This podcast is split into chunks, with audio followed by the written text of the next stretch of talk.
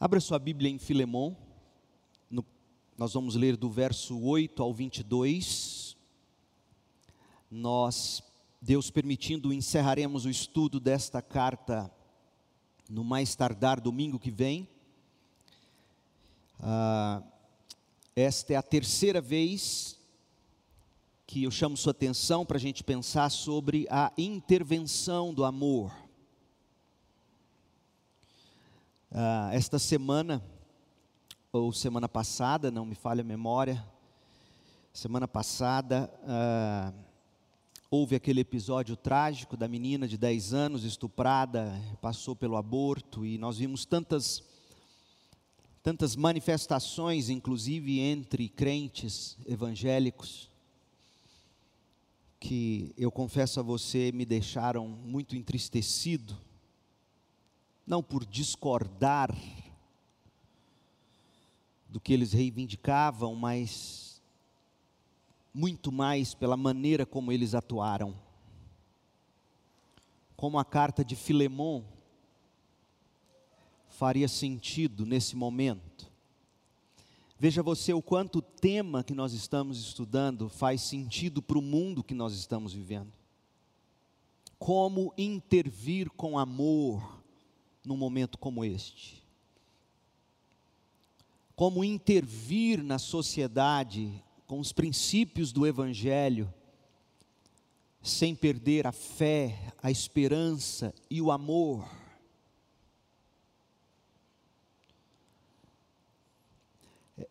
eu fico me segurando para não dizer coisas que talvez ofenderiam e machucariam e aí dividiriam ainda mais. Então eu vou procurar me deter o máximo possível ao que diz o texto bíblico, para não errar, porque chega de tanto erro em nome de Cristo.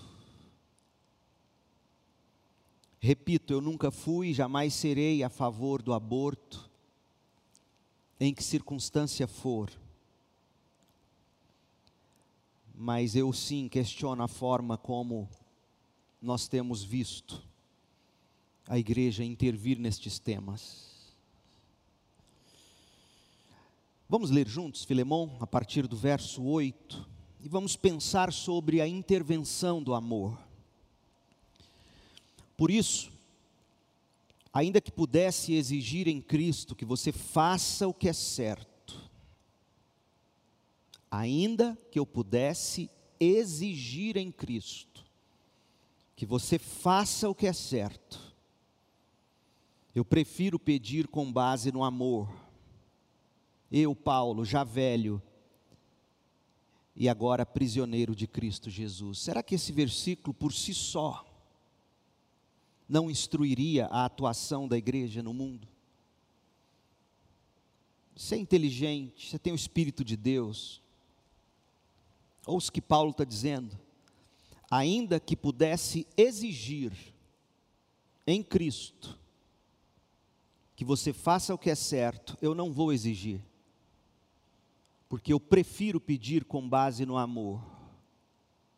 Eu, Paulo, apóstolo, embaixador, já velho, preso por causa de Cristo Jesus.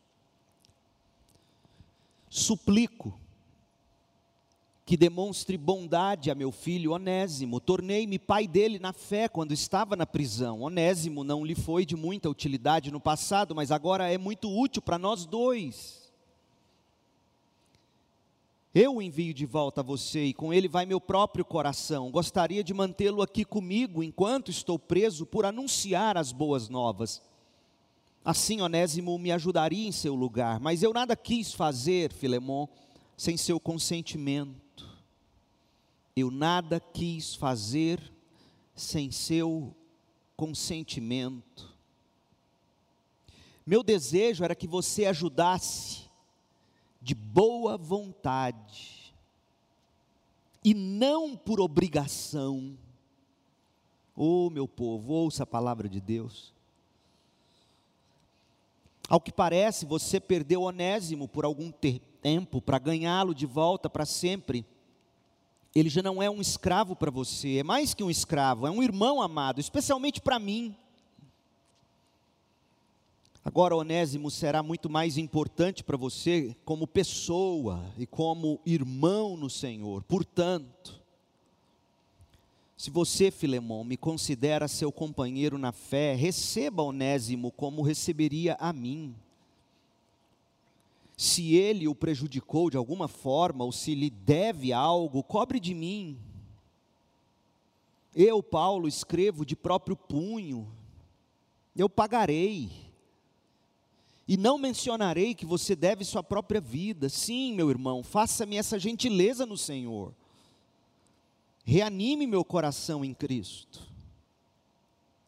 Escreva esta carta, certo de que você fará o que lhe peço e até mais. Por favor, prepare um quarto para mim, pois espero que minhas orações sejam respondidas e eu possa voltar a visitá-lo em breve. Esta é a palavra do Senhor. Lendo esse trecho, eu fico com duas impressões muito claras. A verdade deve sempre ser dita, mas dita em amor. E uma vez dita a verdade, não cabe qualquer intransigência por parte de quem anuncia a verdade. Paulo não intransigiu aqui, não impôs. Ele falou com graça e com verdade e esperou a boa vontade de Filemon. A carta a Filemon foi escrita por um pacificador. Essa carta, como temos visto, serviu para reconciliar Filemon e Onésimo. Essa carta contribuiu para que houvesse perdão, comunhão, libertação, mas tem mais uma coisa. Paulo escreveu deste escreveu este documento de tal modo a nos ensinar o tipo de pacificador que todo cristão é chamado a ser. Nós somos chamados a ser pacificadores e não pessoas que ficam na porta de hospitais chamando médicos de assassinos. Esse não é o chamado cristão. Por mais que seja, e sempre será assassinato um aborto. Jesus não ficou gritando lá da cruz, vocês, seus assassinos, Jesus ficou gritando: Pai, perdoa, eles não sabem o que fazem. Há pelo menos cinco estratégias, nós temos estudado, que a gente deve observar, estratégias que são imprescindíveis para se intervir com amor, pela causa do amor. Cinco estratégias para se intervir como pacificador. Nós já vimos a primeira, nós devemos apelar com base no amor, não na força da autoridade, ouça bem. Em segundo lugar, nós devemos apelar com base na empatia, não na frieza da distância. Nós devemos apelar com base no sacrifício, não na imposição da servidão, foi o que vimos. Mas há duas outras questões que ainda necessitam de estudo, e é o que faremos a partir de agora. Em quarto lugar, nós devemos apelar com base na transformação do coração, e não na mudança do comportamento.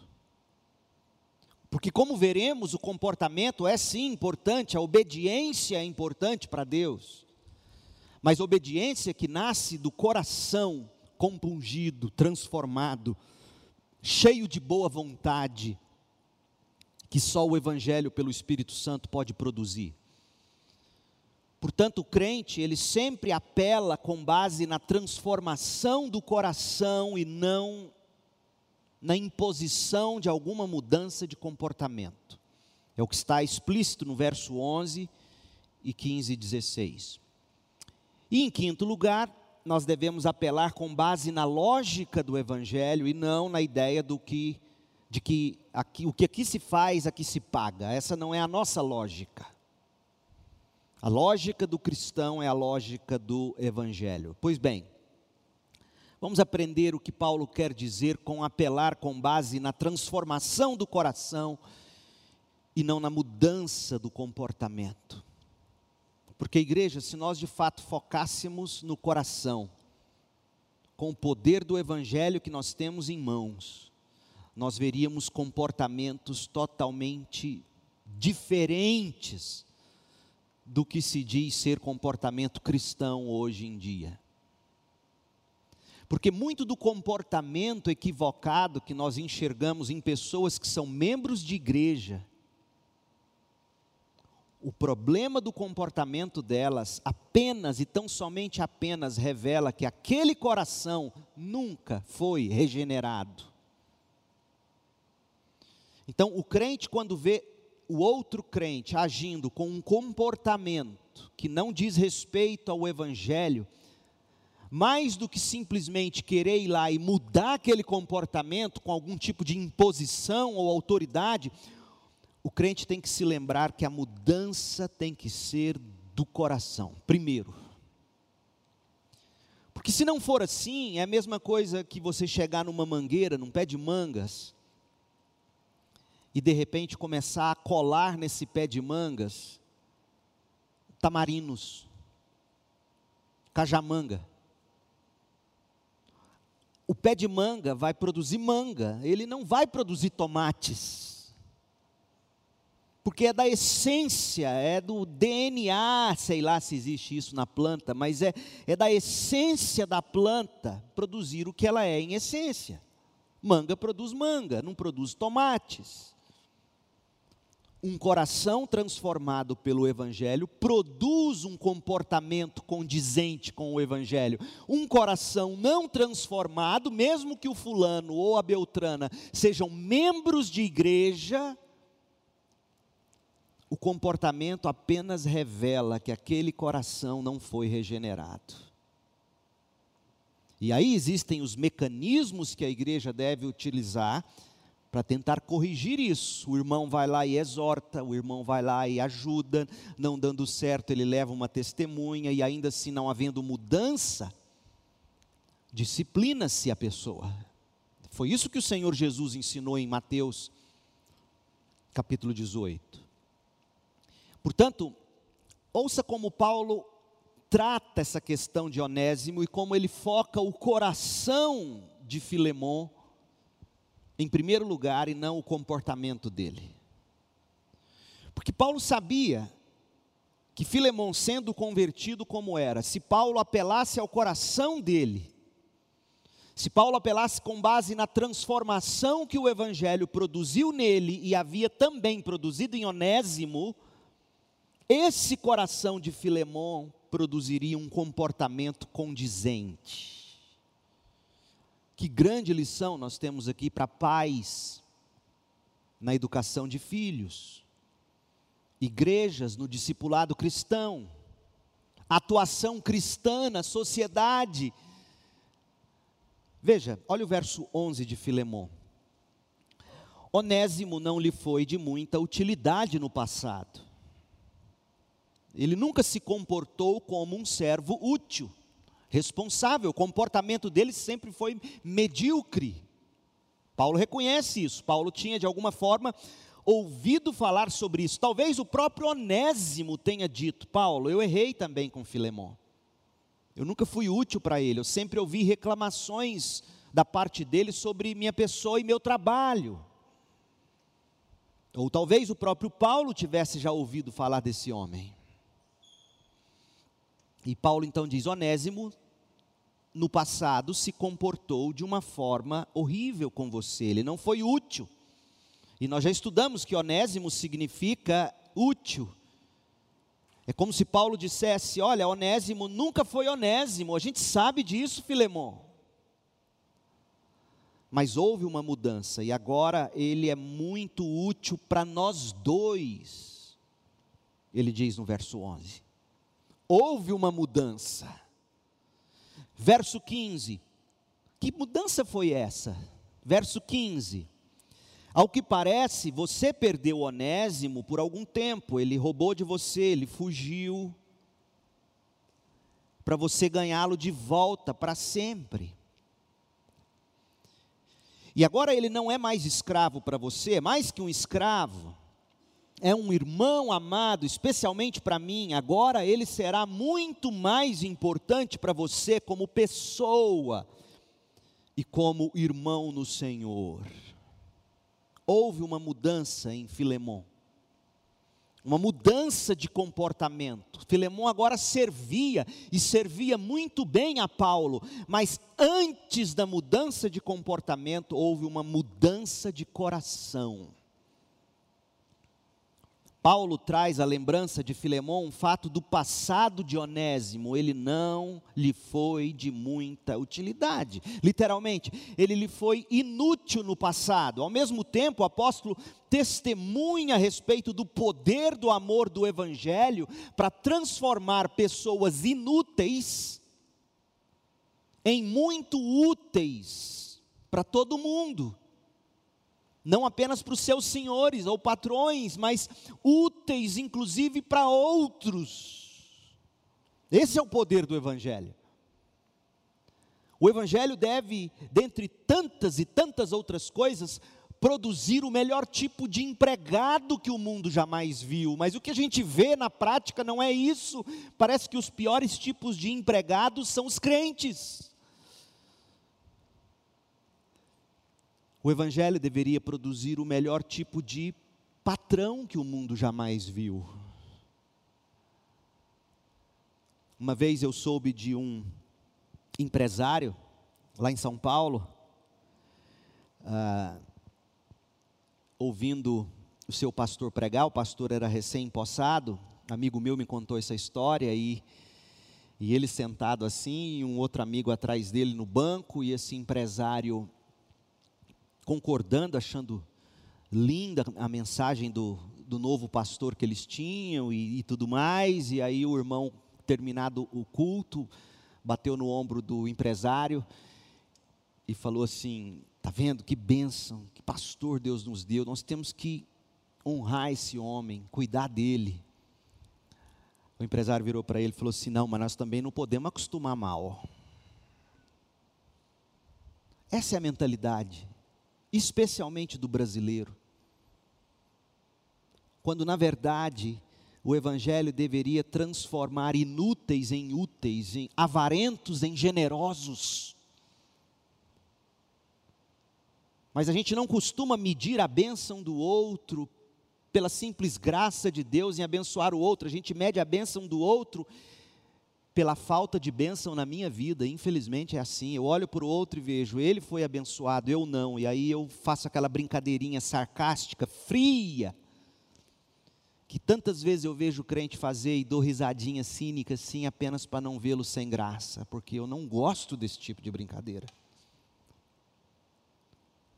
Quando Deus abençoa alguém, Deus abençoa, e o nosso papel é celebrar com essas pessoas que Paulo está dizendo é, Onésimo, você é um novo homem. Jesus transformou seu coração, e da mesma forma que você está sendo muito útil para mim, o que você nunca foi para Filemão,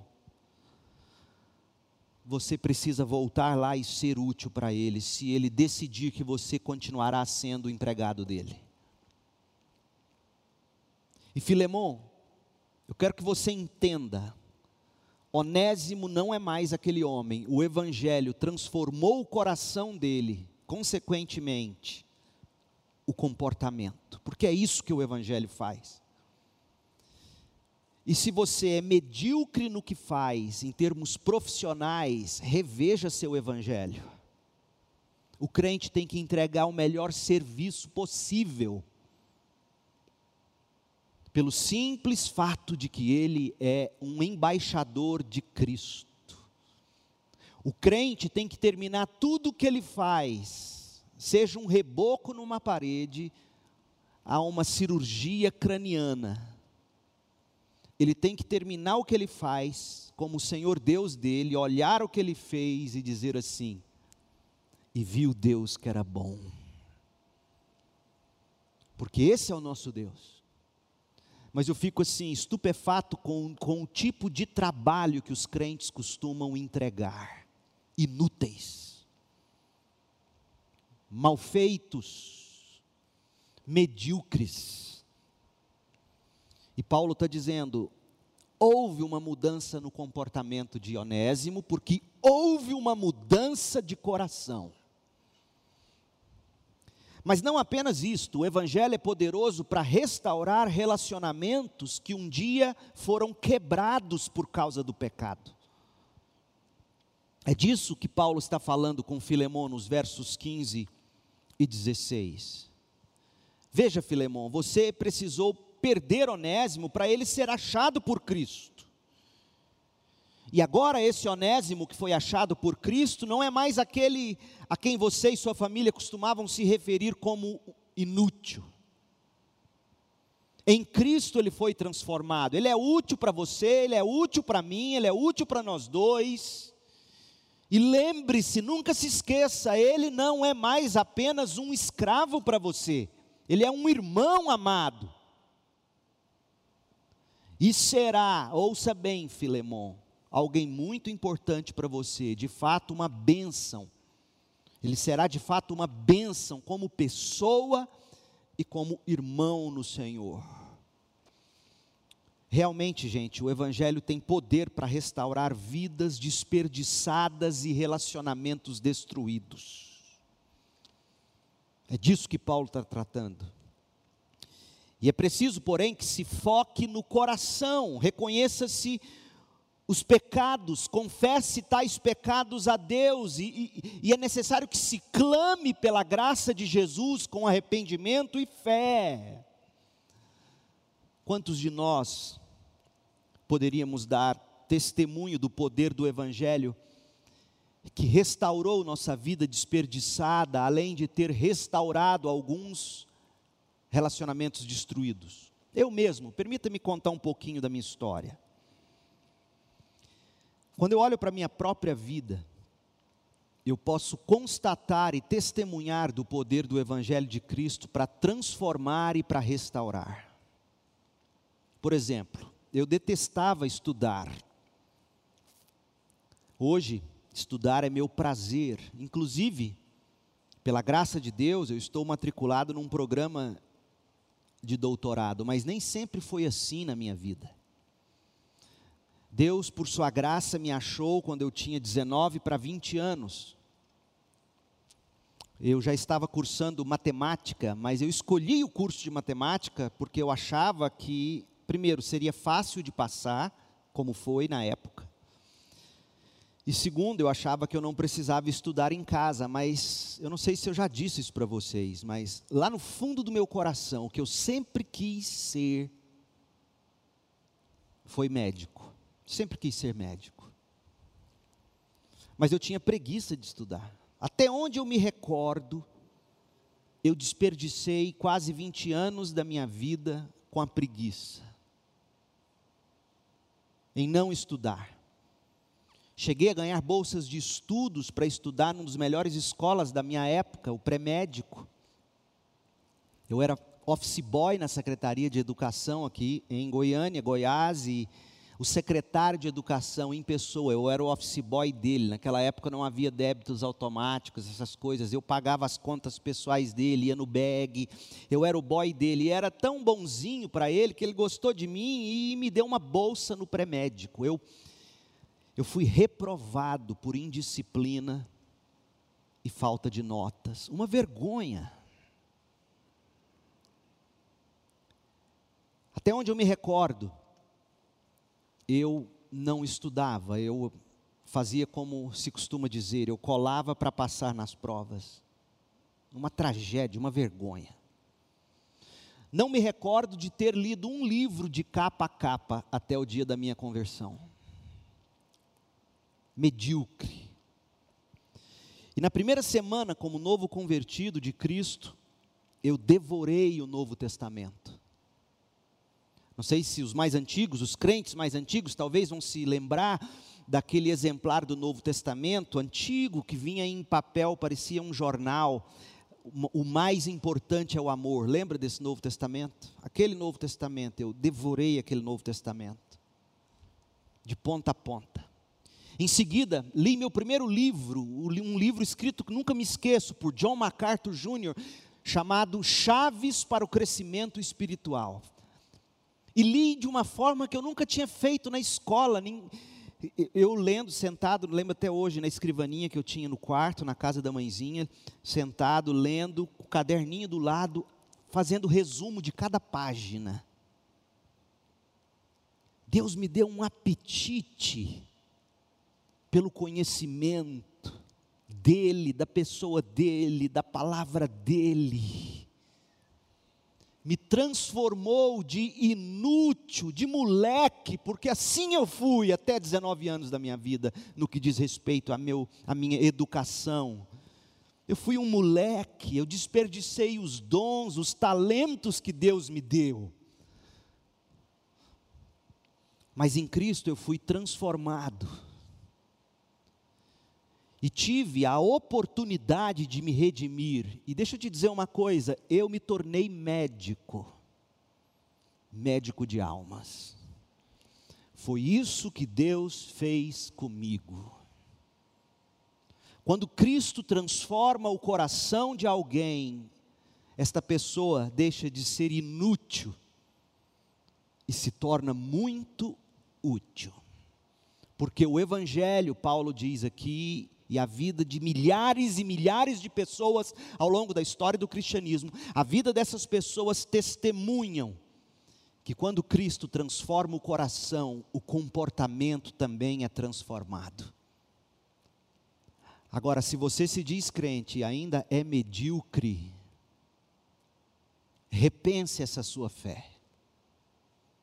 Outra coisa, em Cristo, eu vi o meu relacionamento com meu pai, que era quebrado, ser restaurado. Meu pai era alcoólatra. Ele brigava muito com a minha mãe. Minha mãe o provocava e muito. Eu me recordo, minha mãe nunca teve maturidade, ela foi uma adolescente a vida toda. Mas nada que justificasse as agressões verbais e até físicas que o papai cometia contra a mãezinha. Quantas vezes eu acordei de madrugada, deitado do lado dela, porque ela tinha medo de dormir sozinha, e me deitava do lado dela até ele chegar. E ela tinha medo de assombração e colocou esse medo em mim. E aí, aquele calor de Goiânia, eu com a cabeça coberta, e fazia um barulhinho. Ela, você escutou? E eu pensei, pô, outra assombração. Um dia ela me fez achar que eu estava escutando um fantasma sentar, uma alma penada, né? Sentar no banco da minha monareta, que ficava na outra sala e eu escutar aquele chiadinho do banco da monareta. Ela falou: Você escutou, sentou na sua bicicleta? Eu falei: Meu pai. E eu deitado, quase dormindo, e às vezes, quantas não foram as vezes que eu acordei com meu pai entrando bêbado, gritando, querendo descontar aquilo tudo que ela provocou nele na hora do almoço. Certa vez eu até presenciei meu pai com uma faca fazendo ameaças à minha mãe. Isso tudo me fez me afastar do meu pai. E quando eu completei 17 anos, eu e ele tivemos uma briga horrível que, para resumir, fez com que eu pegasse um pedaço de pau e o enfrentasse. Dizendo para minha mãe que se ela não agisse para mandá-lo embora de casa, eu iria e moraria com a minha avó, a mãe dele. Minha mãe então pôs meu pai para fora de casa. Meu pai me ameaçou de me matar. Ficamos sem falar por muito tempo. Nesse período eu me converti. Dos 17 aos 19 anos, meu pai estava fora de casa e foi precisamente dos 19 para os 20 anos que eu me converti. E uma primeira convicção que Deus pôs no meu coração é: você precisa procurar seu pai e pedir perdão para ele. E assim eu fiz. Eu procurei o papai, pedi perdão para ele, ele chorou, eu chorei, choramos juntos. Ele me perdoou. Começamos a construir o relacionamento e eu então fui para o seminário e ele, no dia da minha formatura, veio na formatura. A formatura foi aqui, nesta igreja, na CIB. Eu era o orador da turma e ele me assistiu falando. No final, me abraçou chorando, dizendo que eu era um orgulho para ele. Eu já estava casado, e sua única visita, porque fiquei pouco tempo casado e morando aqui, porque logo depois eu e a Cris fomos para os Estados Unidos, e aí, casado, ele foi visitar lá em casa, e ele adorava cozinhar. A gente morava num apartamento aqui na T4, quase esquina com a T63, edifício Gênova. E ele foi dormir lá em casa, separado da minha mãe, óbvio, ele já morava com os pais dele, minhas, meus avós, e aí ele levou uma panela que ele comprou no mercado de Campinas, uma faca linda de açougue, uma colher e não sei quanto de carne serenada que ele queria fazer, o que eu adorava, o arroz com carne serenada que ele fazia. E aí ele cozinhou na minha casa. E, e ele disse: essa panela, essa faca, isso fica de lembrança para você. Eu tenho até hoje. Aí eu fui para os Estados Unidos estudar. Todo domingo ele telefonava para mim. Naquela época a ligação era caro. Todo domingo ele ligava, a gente conversava. A última vez que eu falei com ele antes dele morrer foi um sábado. Ele decidiu naquele dia ligar no sábado, porque no domingo ele estaria na uma confraternização da firma dele, algo assim. E naquele dia, por algum motivo, falando com ele ao telefone, porque até então eu não me recordo de jamais ter dito ao meu pai que eu o amava. Eu já tinha 26 anos e eu não me recordava de ter sequer uma vez na vida dito isso a ele. E aí naquele dia me deu um desejo, eu falei, então tá, papai falou, então tá, tchau. Eu falei, papai, eu te amo. Ele engasgou do outro lado da linha e respondeu: Eu também te amo.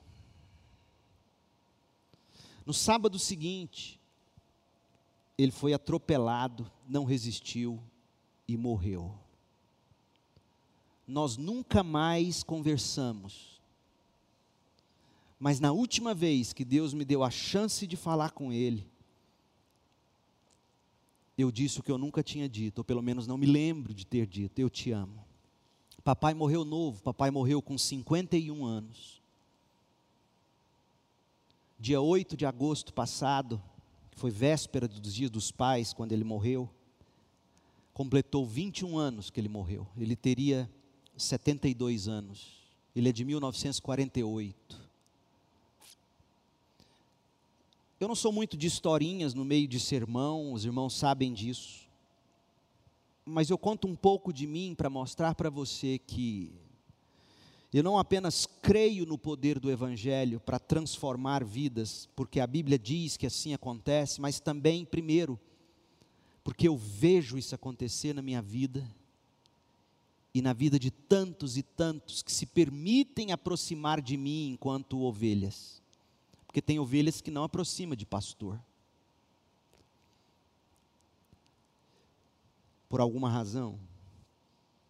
Mas o Evangelho de Jesus Cristo é poderoso para regenerar o coração depravado e redimir uma vida desperdiçada e restaurar relacionamentos destruídos. Você pode provar e ver isso. Quando você se arrepende do pecado e crê em Cristo, isso em si já é o processo do novo nascimento, da regeneração, e aí ele, ele começa a operar em você tanto o querer como o realizar. Porque, gente, o que verdadeiramente transforma um indivíduo não é algum programa de reabilitação por mais valiosos que alguns desses programas sejam, onde gradualmente alguém vai sendo mudado no nível do comportamento. Porque geralmente programas de reabilitação consertam comportamentos criando outros ídolos. Porque o coração nunca fica sem ter devoção a alguma coisa. O que muda realmente alguém de dentro para fora, do coração ao comportamento, é o milagre da regeneração, do novo nascimento, é a conversão a Jesus Cristo. Quem prova disso vê que é verdade. Então, nesta manhã, eu quero dizer a você: não seria o momento de você se arrepender e crer em Jesus Cristo? Porque se você se arrepender dos seus pecados e crer em Cristo para salvação, você será salvo da condenação eterna, terá comunhão com Deus, e mais do que isso, você vai receber a chance de ver uma vida que talvez tenha sido inútil a vida inteira, se tornar numa vida útil para a glória de Deus e o bem das pessoas ao seu redor. E você poderá também contar com irmãos amados para trilhar ao seu lado no caminho apertado que é a vida cristã e ajudar você a não apenas se ver tornando-se útil mais uma vez, mas ver-se também tornando ou fazendo com que seus relacionamentos quebrados sejam restaurados. De volta a Filemão, essa carta é um testemunho vivo do poder do Evangelho, que transforma tanto o opressor, Filemão, como o oprimido, Onésimo na busca pela justiça social. Leia de novo. Com tudo isso que eu disse a você, leia comigo mais uma vez, Filemão verso 11. Onésimo não lhe foi de muita utilidade no passado, mas agora é muito útil para nós dois. Ao que parece, você perdeu Onésimo por algum tempo para ganhá-lo de volta para sempre. Onésimo já não é um escravo para você, é mais que um escravo, é um irmão amado, especialmente para mim. Agora ele será muito mais importante para você, como pessoa e como irmão no Senhor. Louvado seja Deus pelo Evangelho de Jesus Cristo. Mas em quarto lugar, apele com base na lógica do Evangelho, não na ideia do aqui se faz, aqui se paga. Paulo apelou com base no amor, não na força da autoridade. Paulo apelou com base na empatia, não na frieza da distância, e com base no sacrifício, não na imposição da servidão. Ele apelou com base na transformação do coração, não na mudança do comportamento. E agora, Paulo vai chamar a atenção de Filemão para a lógica do Evangelho. Eu vou ler para vocês, vou adiantar o que eu vou dizer, mas eu não vou prosseguir agora pela manhã, porque senão eu vou sacrificar o conteúdo desse tópico que, Deus permitindo, nós voltaremos a ele à noite. E aí nós faremos as devidas aplicações, especialmente no que diz respeito a todas essas questões sociais, e aí eu quero concluir mostrando quatro passos práticos sobre como nós podemos ser pacificadores de verdade, que intervêm com amor. Mas olha como Paulo apela usando a lógica do evangelho no que diz respeito ao perdão. Porque eh, a gente sabe disso. Geralmente, quando nós temos que perdoar alguém, a gente sente dificuldade nisso, a gente sente porque no fundo a gente pensa assim: Fulano não merece. Fulana não merece. A que se faz, a que se paga. Mas Paulo ensina aos crentes que essa não é a lógica que os move. O que nos move é a lógica do Evangelho. Verso 17.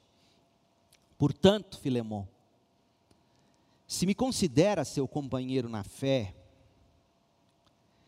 receba Onésimo como receberia a mim. Se Onésimo prejudicou você de alguma forma, ou se lhe deve algo, cobre de mim.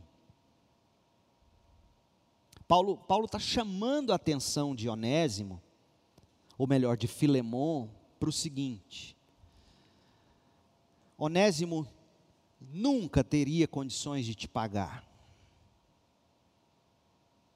Onésimo vai ser seu devedor para sempre, assim como você é meu devedor, verso 19, no sentido do evangelho. Eu, Paulo, escrevo de próprio punho, eu vou pagar, ou seja, Onésimo não consegue, eu pagarei por ele. Sim, meu irmão, faça-me essa gentileza no Senhor, reanime meu coração em Cristo. Escreva esta carta, certo de que você fará o que lhe peço e até mais. Por favor, prepare um quarto para mim, pois espero que minhas orações sejam respondidas e eu possa voltar a visitá-lo em breve. Que declaração poderosa! Paulo está dizendo, Filemão, eu sei que no fundo do seu coração você fica com a seguinte pergunta: quem vai pagar pelo que Onésimo fez? Eu quero que você jogue isso na minha conta. Porque o que eu jamais conseguiria um dia pagar diante de Deus, eu joguei na conta de Cristo. Paulo está ensinando que quando a gente age para intervir com amor num processo de reconciliação, ou quando a gente mesmo precisa perdoar alguém, mesmo que tal pessoa não mereça, ninguém jamais merecerá um perdão. Ninguém. Essa é a verdade. Porque qualquer pecado cometido contra qualquer pessoa é, antes de tudo, uma afronta à glória de Deus qualquer pecado, do menorzinho ao grandão. E Paulo está dizendo, Filemão, você precisa aprender a pensar com uma nova lógica. Gente, e tem crente pensando assim. Tem crente pensando, não, aqui faz, aqui paga. Tem crente barateando o preço que foi pago na cruz. Não. Aqui se faz, Cristo pagou. Essa é a lógica. E Paulo está dizendo, Filemão, é assim que você tem que começar a pensar.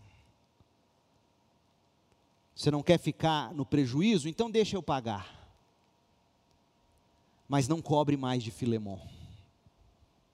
Eu não quero que você fique pensando essa mentira do diabo que aqui se faz, aqui se paga. Então hoje à noite, Deus permitindo, a gente volta a esse texto e a gente desembrulha isso melhor e a gente vê como que essa lógica do evangelho ela é útil para a gente aprender a perdoar e aí nós vamos concluir com quatro aplicações bem bem práticas sobre como a gente pode intervir com amor.